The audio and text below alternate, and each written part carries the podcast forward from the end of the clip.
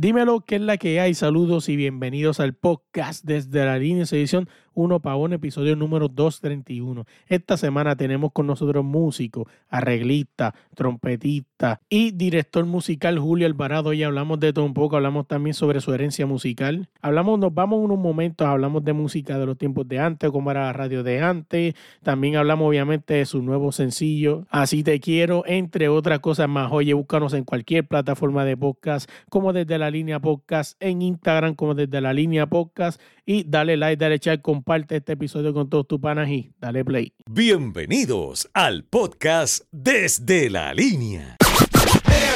Pero te quiero así, así te quiero. Contigo siento vibrar y tu forma de amar es mi anhelo. Contigo solo tal vez he probado el placer del incierto.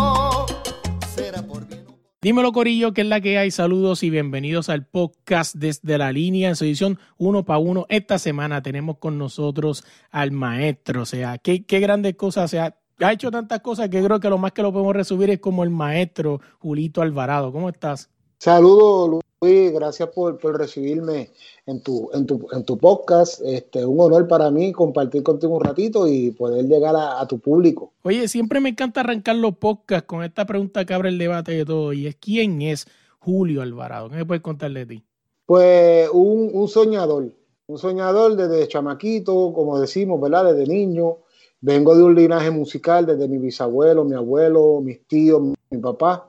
Y un soñador. Desde, que me enamoré de la música, pues lo que he, ido es detrás de, de metas y, y, de sueños. Y poquito a poco, pues, pues he podido, eh, como te digo, disfrutar de esa oportunidad de tocar con hacer música en diferentes facetas, pues bien sea como trompetista o como arreglista, como productor, y a la misma vez, pues si, si es Julio Alvarado el músico, pues te digo eso, si es Julio Alvarado la persona, pues soy amigo de muchos, amigo de muchos, me gusta la amistad, me gusta el compartir y, creo que he sido bendecido por esa área, que tengo muchos amigos también y compañeros músicos que se han convertido en hermanos.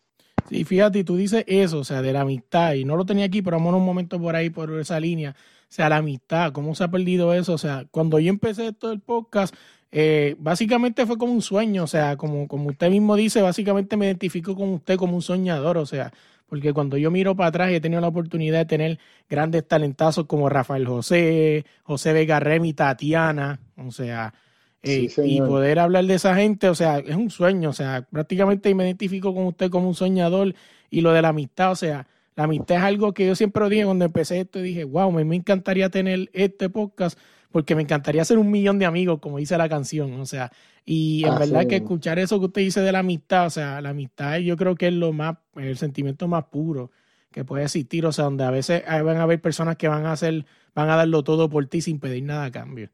Así mismo, eso es así, eso es una, eso es tremendo, ese compartir entre, entre amigos, el estar en las buenas incondicionales, en las malas y en las buenas, pues, porque en las buenas está todo el mundo, pero en las malas, ahí es donde uno se, se da cuenta también quiénes son sus amigos. Y yo he tenido la oportunidad de tener amigos en todas, en las buenas y en las malas. No, no, así mismo. Entonces, usted, volviendo acá a la pregunta, usted me habla que todo, toda su familia tiene un lineaje de música. O sea, usted era músico o músico, ahí no había break con eso. O sea, su papá, su abuelo y toda esa gente, me imagino que preguntarle a usted dónde viene el click de la música sería como que, sería una pregunta tonta, porque ¿de dónde viene? Obviamente, la familia. Sí, el, eh, eso, el patriarca fue mi bisabuelo, que de hecho yo llevo el mismo nombre que el Julio Alvarado, don Julio Alvarado. Eh, estamos hablando del mil, nació en el 1886, estamos hablando que para el 1912, para el 10, ya él era en Ponce maestro de, de la Escuela Libre de Música, fue director de la Centenaria Banda Municipal de Ponce, que todavía esa Centenaria Banda Municipal tocan todos los domingos en Ponce, y mi papá lleva 65 años tocando con ellos, imagínate tú. O sea, que, que eso siguió de, de, generación en generación. Yo soy una, una quinta, cuarta, quinta generación de, de, la familia. Oye, te pregunto, me imagino que esta pregunta te la han hecho muchas veces, pero si fue tu abuelo, de tu abuelo a tu papá, pregunto, sería que la próxima generación sea usted, ¿no? Bueno, por eso, hasta ahora eh, eh, se, ha, se, ha, quedado en, en mi generación y bueno, mis hijas son, fueron músicos, pero no se dedican a la música. Tengo algunos primos míos, incluso varios de ellos este, incursionaron hasta en el reggaetón, o sea, que, que, que, ha seguido la, la, vena musical de la familia. Tengo una prima también que es una excelente cantante lírica, vive ahora mismo en Atlanta. O sea, ¿qué te puedo decir? Eh, eh, hemos tenido varios de los miembros de la familia, pero yo creo que el que se ha dedicado en cuerpo y alma a, a estar continuamente en la música por los últimos 40 años o más es este servidor. Oye, te pregunto, o sea, ¿cuál fue, además de que viste a tu padre, a tu, a tu abuelito, y escuchaste más de mil historias y todo eso, o sea, ¿quién fue ese artista que te inspiró? ¿Viste a alguien en televisión o alguien que viste tocar que tú dijiste, wow? Buena pregunta, Luis. Mira, tú sabes que cuando yo estaba en, la escuela, desde que yo estaba en escuela intermedia, pues ya yo escuchaba muchas de las orquestas y mi papá me hablaba. Para ese tiempo estaba ya, eh, había salido ya el Gran Combo hacía tiempo y había salido Roberto Roena y muchas de estas orquestas que todavía hay algunos de ellos, Willy Rosario, Willy Valentín. ¿Qué pasa? Recuerdo yo que específicamente cuando yo estaba ya en high school, eh, los martes y los jueves tocaba en el show de las 12 Roberto Roena. Y los lunes, miércoles y viernes tocaba el, Gran Combo. Pero no sé por qué eh, me gustaba, me encantaba el Gran Combo, pero, pero Roberto Roena traía esa cuestión fresca de juventud, de fusiones y un montón de inventos que me llamaba mucho la atención. Entonces yo salía al mediodía de la high y salía corriendo para casa de mi abuela que vivía en el pueblo de Ponce a, a, escuchar a Roberto Rojera. Después que, de, que, que, escuchaba a Roberto a la una, pues entonces me iba para la libre de música a estudiar. Quiere decir, contestándote tu pregunta, que tuvo que ver mucho eh, la orquesta de Roberto Rojera en esa inspiración de que yo los veía en el show de las 12 y yo decía, algún día yo quisiera estar ahí. Me gustaría tocar en ese show de las 12. Me gustaría algún día conocer a Roberto Roena gustaría conocer a la gente del Gran Combo, me gustaría conocer a Boy Valentín, a Boy Rosario, a Tomo Olivencia. Y quién iba a pensar que años después tuve la oportunidad de, tocar con ellos y no solamente tocarla, sino hacer arreglos musicales y grabaciones. Así que eh, eh, eh, ese, ese camino que yo recorría de la, de la high en casa de mi abuela, con el apuro de ver, ver las orquestas preferidas, pues se convirtió más tarde en una realidad. No, o sea, y, haciendo un contexto rapidito para los jóvenes que no están escuchando ahora, ¿verdad? En estos tiempos, el show de las 12 era ese show que, mano, el que el, si tú no estabas ahí, o sea, básicamente era el show de que si tú no estabas ahí, no estabas pegado, o sea, ahí estaba todos los pegados. O sea, ahí estaba todo el mundo, el gran combo, eh, la gente, había mucha gente merenguero que iban a tocar ahí. O sea, el show de las 12 era un show literalmente de las 12, o sea, era un show al mediodía donde combinaban con comedia, eh, música, o sea, hace un poco porque llegué a ver un poco ahí al final casi a los 2000 y me acuerdo algo. Prime Time, era Prime Time, era un show Prime Time, este, estuvo por, wow, ese show yo creo que estuvo fácil por 30 años y cuidado sin más, eh, ininterrumpidamente, tú sabes, y entonces después cuando en un momento dado yo, llego al, show de las 12 y empiezo a tocar con este y con aquello y con la otra, y yo me veía tocando en el show de las 12. Obviamente, no, no, no, no era como ahora que todo lo graban y después tú lo ves.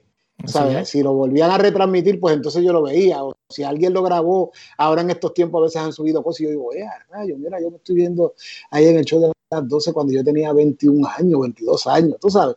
Este, pero, pero fue, fueron épocas bien bonitas.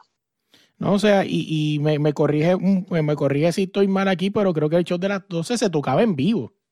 No era en vivo, eso era en vivo, eso no hay nada de pista ni nada, eso era en vivo, eso lo que la gente escuchaba era lo que estaba saliendo en ese momento. Si, si se fallaba, se fallaba. Y si el sonido no estaba bueno, no estaba bueno el sonido.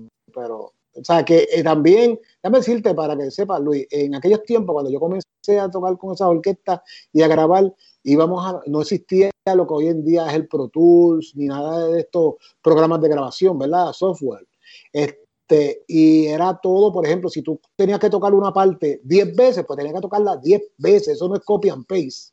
Eso es 10 veces. Entonces, eso, eso creaba una seguridad en todos los músicos, porque ahí uno no podía recostarse de que no, cópialo. No, no, no, no, no. Había que tocar todas las veces. Entonces nos creaba nos creaba seguridad, nos creaba, tú sabes, eh, más fuerza a la hora de tocar. No, o sea, y la gente habla hoy en día, o sea, de un ejemplo, tú te metes en un programa como Pro Tools o Audacity, copy paste o cortar y pegar, este, ¿qué, la gente, hay gente que, que, que, lo he escuchado decir, no, que si copy paste, digo, el verdadero copy paste o el cortar y pegar eran los tiempos de antes, donde tú tienes que coger la cinta, cortar y pegar, literal. Así mismo es cuando, cuando se hacía la cinta de dos pulgadas o la cinta de un cuarto o de media pulgada y tú la cortabas con una Jane y la pegaba con un tape. Así mismo es. Sí, señor. Sí, muy saca. Oye, tenía algo aquí rapidito, fíjate, nos podemos ir por una tangente rapidito. Me hablas de, de los tiempos de antes, donde no existía el Pro Tools, no, no existía el Autotune. O sea, yo tengo una duda, y usted que es un maestro, creo que es la mejor pregunta se la puede hacer. ¿Usted cree que la tecnología ha ayudado a la música? Bueno, sí, definitivamente ha ayudado en muchos aspectos. Yo no estoy en, nada en contra de la evolución, del desarrollo, de la tecnología, porque yo la uso también. Pero sí, eh, eh, fíjate, no ha perjudicado a la música, pero sí ha perjudicado a los que entienden que están haciendo música sin darle realmente o dedicarle el tiempo correcto a lo que van a hacer. ¿Y cómo nos damos cuenta? Pues precisamente hay muchos artistas de hoy en día que te pueden cantar y doblar con una pista, doblar, pero no están cantando en vivo. ¿Qué pasa? Eh, eh, el, autotune y todos esos programas, y todo eso, pues chévere, afinan las voces y todo, y todo lo que sea. Pero a la hora de la verdad, cuando tú vas a cantar frente a un público, hay que cantar. O cantas o no cantas. Y yo creo que han confundido eso. Yo sí eh, creo que la, tecnología ha ayudado porque definitivamente eh, el tener todos estos programas nos ayuda a tener una mejor, no, no te diría mejor calidad que antes, porque siempre se hizo todo producto de calidad, pero estamos en la evolución, estamos en el siglo XXI. Este, y, bueno, y la tecnología llegó para quedarse y lo que falta. Pero la realidad es que, que hace falta tener compromiso con lo que hacemos, como el que tienes tú ahora en tu programa, como el que sigo teniendo yo en lo mío, y no creer que porque estamos haciendo algo y tenemos unas herramientas, porque son herramientas, pero las herramientas no definen lo que tú haces.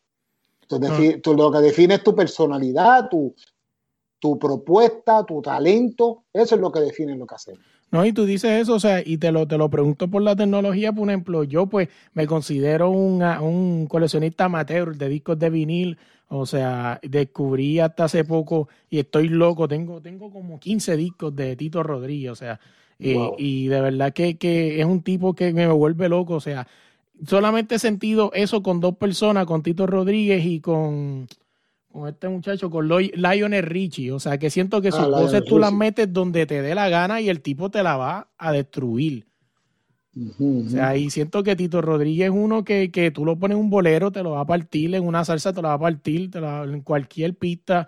O sea, y, y volviendo otra vez que me fui la tangente, o sea, el disco de vinil, o sea, yo lo pongo a todo a todo fuete y eso bajo, o sea, esa calidad, o sea, ese también le añade como algo brutal. O sea, en cambio, tú coges una canción de Spotify en día iTunes, que no tengo nada en contra de eso, pero está comprimida, tú la metes en un, en un disco a todo volumen, ahí tú te das de cuenta dónde está la calidad, de verdad. Sí, lo que pasa es que realmente lo, lo, lo, lo digital está muy bueno, pero no, no va a sustituir nunca la pesadez y el cuerpo de lo análogo.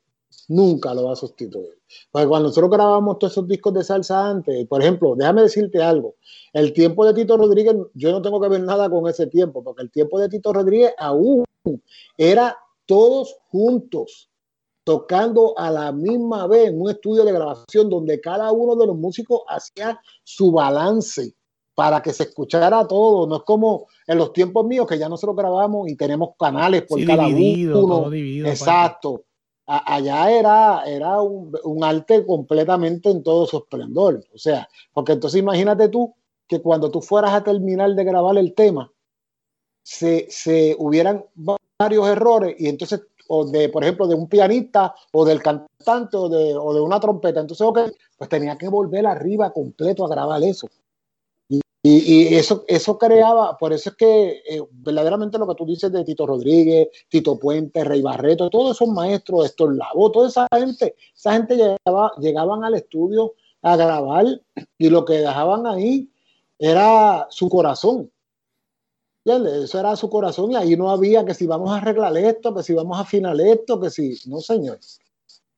Así que... Y tú dices eso, o sea, y también, según he visto en documental, creo que la radio también en su momento también fue así. Era el corillo entero, eso de que ahora toma mi cassette y pon la canción, o sea, no, antes te iba a la banda entera a tocar en vivo en la radio. También, sí señor, el Gran Combo tocó muchos años en WKQ Radio en vivo y otras orquestas también.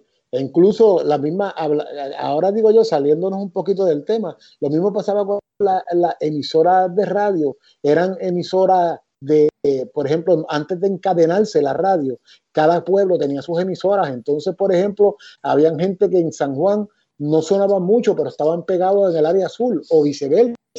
O sea, y cuando se empezó a encadenar las emisoras de radio, pues entonces ahí todo ponen lo mismo, ¿qué pasa? Eh, se empezó a cerrar el círculo y ahí empezó a afectar lo que es la industria también discográfica y, de, y, de, y del desarrollo de artistas. Este para uno fue bien, para otros no. Tú me dices eso y me acuerdo una, una entrevista de Luisa Gualo HD, un gran productor de Puerto Rico, eh, y me dijo lo mismo, que él que está en la radio más adentro básicamente tenía el mismo pensar que tú. O sea, que, la, que mucha gente entendió que encadenar las emisoras, pues sí, ayudó pero en parte no, porque ahora no se iba a saber quién mató a, Juanito allá en el barrio, en Mayagüez, por ponerte un ejemplo. Exacto, sí, señor, así mismo es. Sí, muchas, muchas cosas pues que se perdieron porque entonces las personas también o la, o la misma el mismo, la misma, ¿cómo se llama? El desarrollo de la juventud ya no eh, se convertían en emisoras como que muy regionales, entonces la gente no las escuchaba y empezaban a escuchar las emisoras en cadena o sea que todo lo que estamos hablando tiene, siempre trae unos resultados. No, no, no, no estamos hablando de resultados negativos, pero en algunos casos podría ser negativo y en otros casos positivo. Oye, trayéndote para, para la pregunta, vamos a hablar un momento de ese año cuando usted entra a la Universidad de Berkeley. O sea, para las personas que no sepan, Berkeley es una de las universidades que ha sacado maestros de maestros. O sea, y usted tuvo la oportunidad de estudiar ahí. Sí, yo fui ahí a los 17 años o sea, la primera vez que yo salí, me monté un avión, fue a ir a Boston a estudiar. Eh, y fue, fue todo, ¿verdad? Como que pasó bien rápido porque yo había hecho una audición para un conservatorio que también estaría en, Boston, que se llama New England. Pero entonces, eh, pues de momento me entero de Berkeley, veo la propuesta de arreglos y de jazz y de todo eso. Entonces, pues me, me decidí y hicimos todos los arreglos y fui a Boston.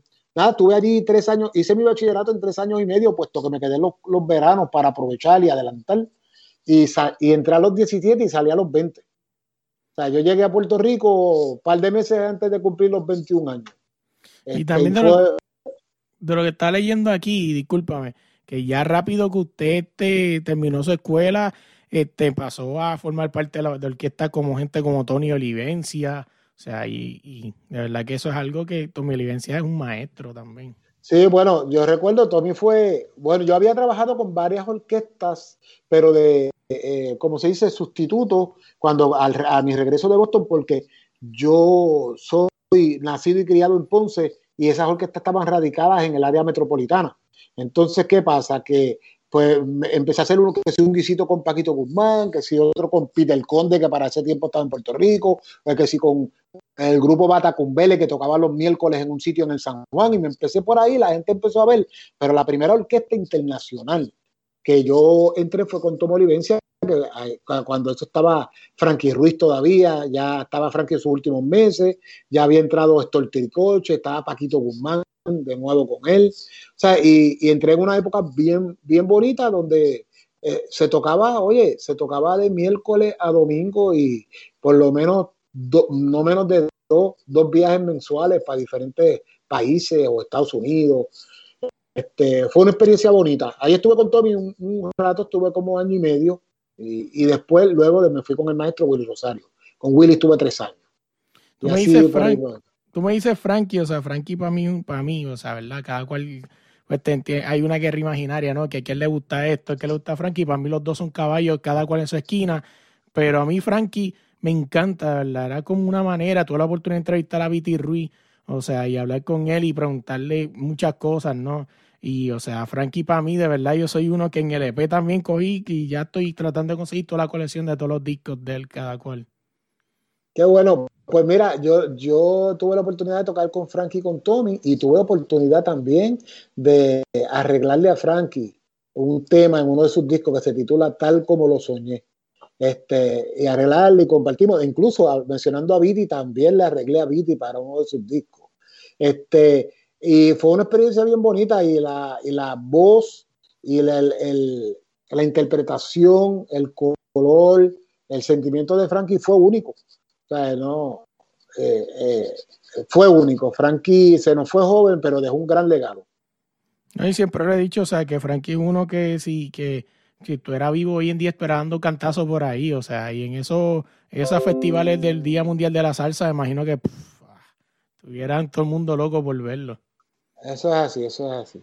Oye, sacándote de ahí, maestro, vamos a hablar de, este, estaba buscando por aquí lo que estaba leyendo y me di con algo que, perdona mi inglés, Changing Routes o cambiando de ruta. ¿Qué puedes contar de ese título?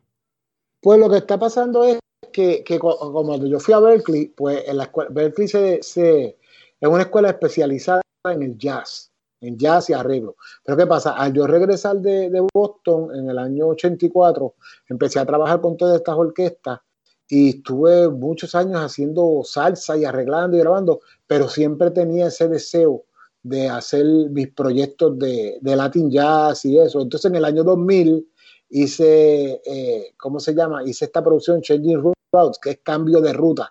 El grave estaba en salsa, hice de momento, boom, viré y me, y me, fui a hacer un rato Latin Jazz y hice, tengo hasta ahora eh, cuatro producciones, eh, una instrumental y tres de jazz. Este, o sea que ha sido un, no, perdóname, cuatro de jazz y una instrumental. Y, y, las otras han sido de salsa, que es con la orquesta de, del. Y de las cosas que estaba leyendo también aquí, que usted ha tenido la oportunidad de arreglarle temas a la Sonora Ponceña, Willy Rosario, Andy Montañez, Tito Roja, Víctor Manuel, Gilberto Santa Rosa, entre otros, Frankie Ruiz, entre otros. Y me, y me pareció muy interesante que quiero que lo repitas antes de empezar a grabar. Te mencioné varias de esas personas y tú me dijiste que tú te considerabas, ¿qué tú te considerabas? Perdóname, este, bueno, bendecido, ¿no? Bendecido. Bendecido, sí, sí, bendecido de haber trabajado con ellos porque nunca ima imaginé que iba a trabajar con ellos. Se fueron dando esas oportunidades y las fuimos aprovechando.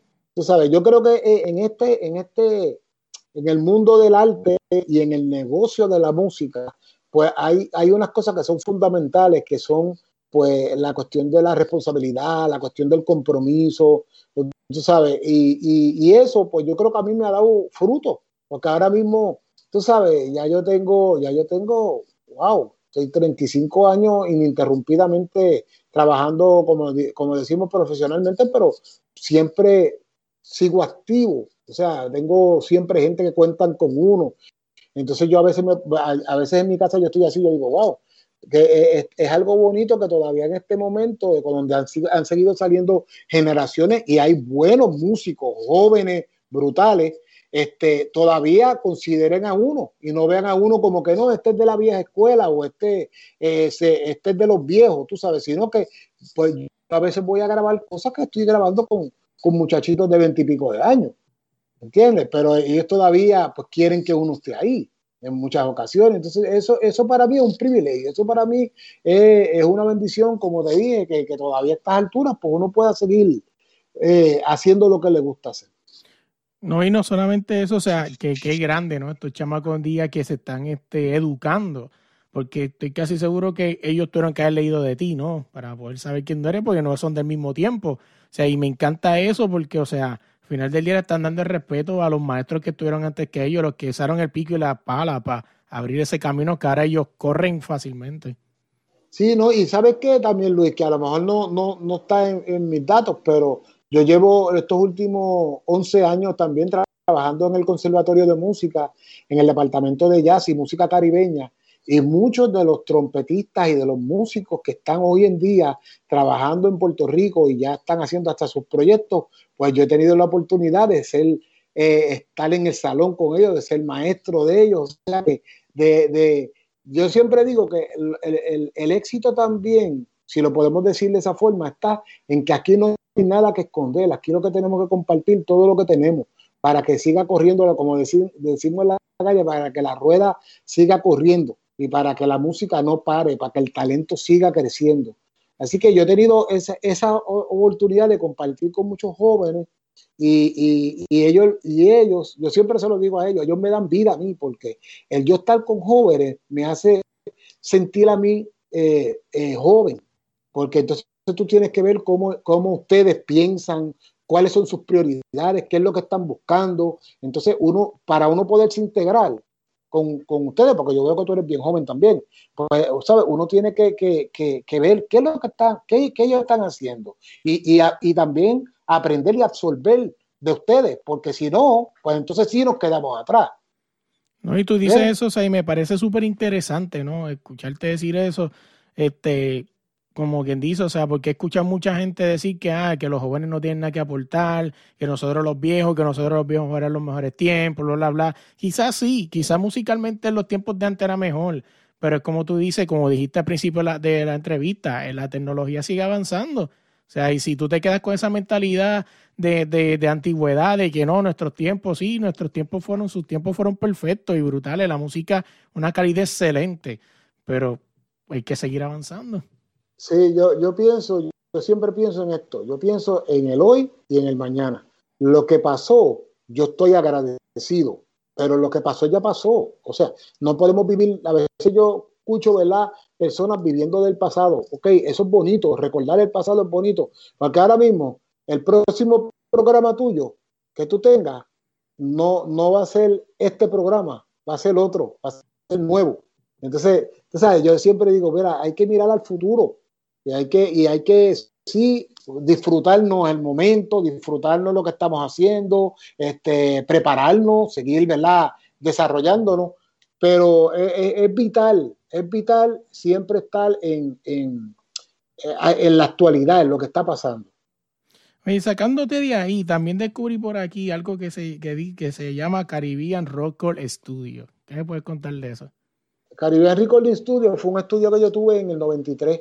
Eh, estuve, yo estuve del 93 hasta hace unos cuantos años atrás, tuve, wow, muchos años estudio de grabación y allí hicimos muchas de esas producciones que a lo mejor tú vas a escuchar, de, producciones de Tony Vega, de Alex de Castro, de Rey Ruiz, las hacíamos en ese estudio. Y eso vino a raíz de que en aquel tiempo yo, yo trabajaba de productor independiente para algunas compañías como RMM, que era Real Mercado, este, eh, eh, Wea Latina, Sony. Entonces, ¿qué pasa? Eh, ellos me daban producciones independientes, no era que yo trabajaba con ellos. Mira, vas a hacerme la producción de, de Rey Sepúlveda, por decir, por mencionar.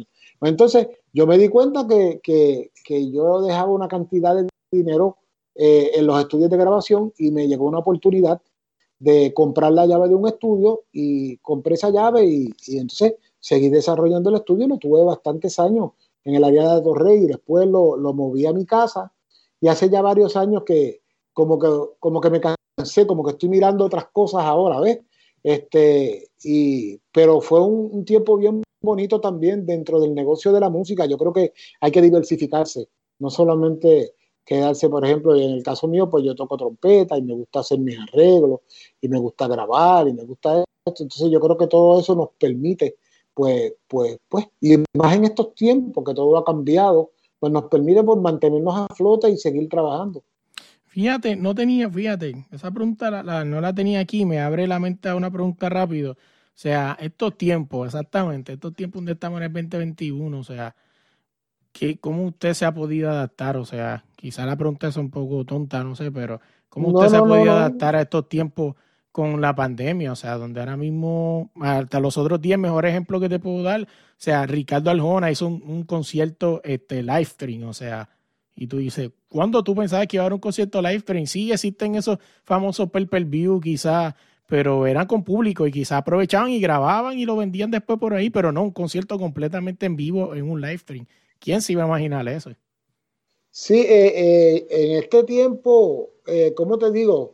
En este tiempo no ha sido fácil para, para, el entretenimiento como tal, no para los músicos, yo creo que para el entretenimiento como tal, y cuando hablamos de eso, hablamos de productores, hablamos de los que trabajan en sonido, hablamos de los músicos, de todo, de jugieres en los, en venues, en lo que sea. Eh, ha sido un tiempo difícil. Yo lo que he tratado de concentrarme es en mantenerme al día con mi instrumento, practicando, componiendo. He estado trabajando lo que es lo que estamos presentando también hoy de, lo nuevo de mi orquesta del sur al norte. Eh, y sigo haciendo arreglos para ver si próximamente puedo, antes de que termine este año, sacar lo que sería nuestra sexta producción de la orquesta, nuestra séptima, perdón, de la orquesta. he, estado envuelto porque los primeros meses fue un, cantazo que recibimos todos así del encierro, pero a los tres meses que yo vi que la cosa iba para algo, yo dije, bueno, hay que buscar cómo hacer todo positivamente. Aparte de eso, pues me mantengo dando clases virtuales del conservatorio este, a, pues a mis estudiantes y, eso pues me, también me tiene un poquito ocupado. Ahora sí, déjame llevarte, ya que hablaste de tu orquesta, vamos a hablar de este sencillo que estás promocionando, que es Así Te Quiero. ¿Qué me puedes contar ese, de ese, de ese tema? Pues Así Te Quiero es una composición de un gran cantante y compañero y compositor, eh, es Juan Bautista. Entonces Juan Bautista, pues resulta que él, él quiere hacer una producción donde él va a presentar sus composiciones y me pidió una colaboración. Eh, con, con, con, uno de sus temas. Y resulta que de los, de los, tres temas que él me envió, me gustó mucho Así Te Quiero y, y, y, grabamos Así Te Quiero, que eh, ha sido el sencillo que, que, acabamos de sacar. Y entonces es un tema de corte romántico. E, eso va para pa allá, para los 90. No, no es que se oye a los 90, pero es ese tipo de salsa de los mitad de los 80, 90, 2000, que era un tipo de salsa eh, romántico lindo, tú sabes, elegante. Y entonces, pues, eh, déjame decirte, Luis, eh, la salsa, a diferencia de los Estados Unidos y Puerto Rico, hay países como Colombia, Perú, Panamá, que la salsa romántica es la número uno. Eso es lo que ellos consumen, eso es lo que realmente ellos siguen. Entonces, yo he estado tratando siempre en mis producciones de hacer temas también inclinado a ese público. Porque, porque pues ellos son los que nos van a comprar también a nosotros, ellos son los que nos van a contratar a la hora de tocar. Entonces, pues eh, este disco que, estamos, que hicimos, así te quiero, pues un corto romántico y la séptima producción, pues yo va a ser una, una producción un, poco más romántica que, la, que las producciones anteriores que yo había hecho con la orquesta. Oye, me dijiste, tenía aquí, se me olvidó esta pregunta, pero podemos entrar este, también de lleno en ella un momento. El arte de componer, o sea, de escribir, o sea, yo además de que considero que la música es un arte, ¿no? Porque como, o sea, siempre lo he dicho, o es tan mágico tener la oportunidad de, de ver este, todos esos músicos, ¿no? Que en este caso una orquesta de salsa pueden ser, ¿qué? 10, 12 músicos, o sea, que todos se unan por un fin, para que algo salga, o sea, ya de por sí para mí eso es magia, o sea, que tanto músicos salgan para traer algo a la mesa. Y, y te quiero preguntar de eso, el arte de, de escribir. O sea, ¿qué me contar? Pues mira, eso yo siempre he dicho que más, mucho más que tener algún conocimiento, yo creo que tiene que ser más creatividad. Porque es como, tú sabes, eh, por ejemplo, hay, hay que, uno trabaja con armonía y todas esas cosas, pero si tú no tienes una idea, no vas a tener que armonizar. Entonces yo creo que eso es como un regalo, eso ya es un don que tú puedas decir, voy a hacer este arreglo y te sientes y tú, y venga a tu mente esta idea y esta otra idea y tú la puedas llevar al papel y luego, este, ah, ok, pues voy a armonizar aquí, voy a armonizar allá. A la hora de armonizar, pues tú tienes que tener un conocimiento.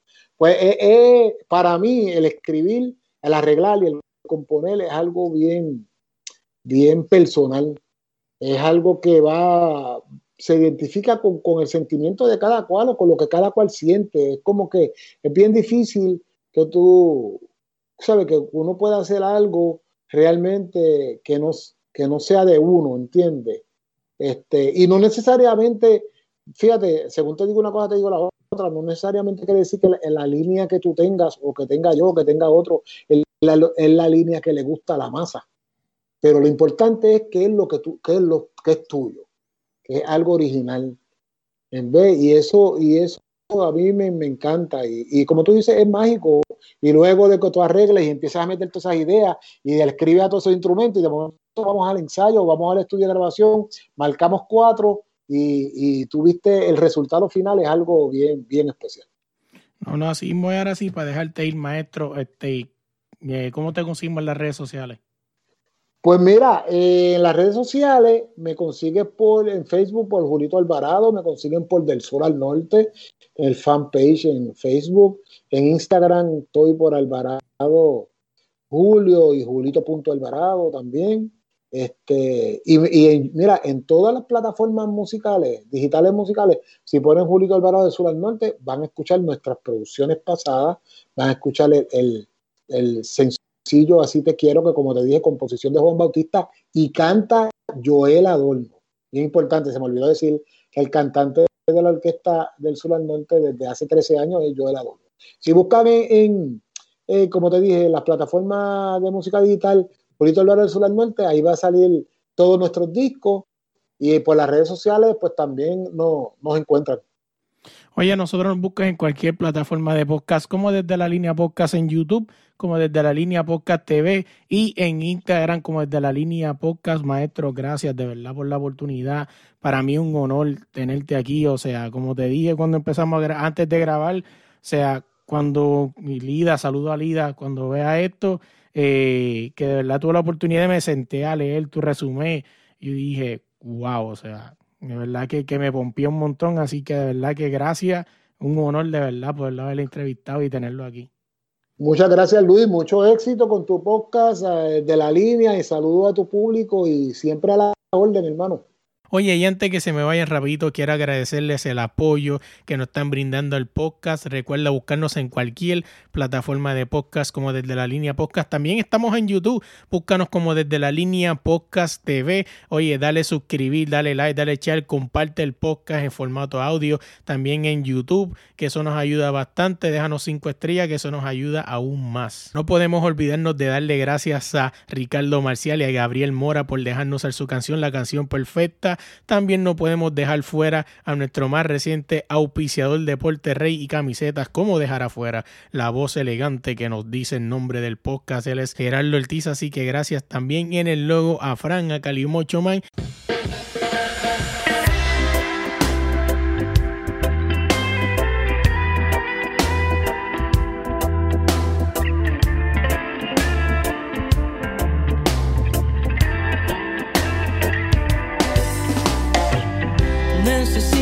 Una canción para pensar en ti y decirte que quisiera verte ahora. Necesito una canción que se trate de ti y de los días que estuvimos boca a boca. Te quiero cantar la canción perfecta. Que entre por tus oídos y te llene de ilusión. Que aunque no te guste lo cursi, esto te llegue al corazón. Nos toca esperar la ocasión perfecta. Que estemos frente a frente, solos en mi habitación. En lo que llega ese momento, yo te escribo la canción.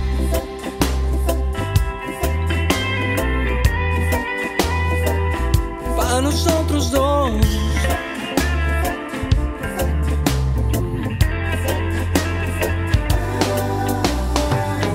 Va en proceso la canción y es dedicada a ti. Apacienta aunque no estés aquí. Y asegura que lo bueno viene ahora. Hace bien cuando te sientes. Ya nos faltan menos días para vernos al fin. Mm, Y escribiéndote es más corta la demora. Quiero cantar la canción perfecta. Que entre por tus oídos y te llene de ilusión. Aunque no te guste lo cursi, esto te llegue al corazón. Nos toca esperar la ocasión perfecta frente frente, solo sé mi habitación. Que en lo que llega ese momento, yo te escribo la canción.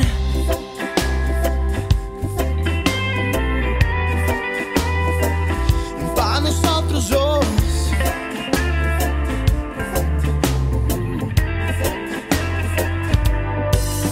Las que tengan mejor don de la escritura. No compares mis versos con las de Pablo Neruda. Hacer un buen Conocerte ha sido un sueño y más me vale que lo escriba. Te quiero cantar Quiero cantar. la canción perfecta.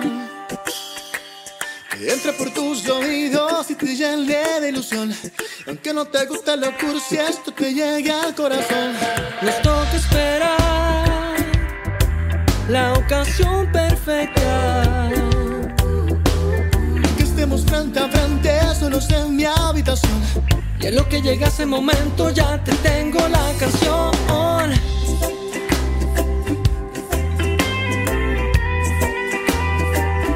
Para nosotros dos.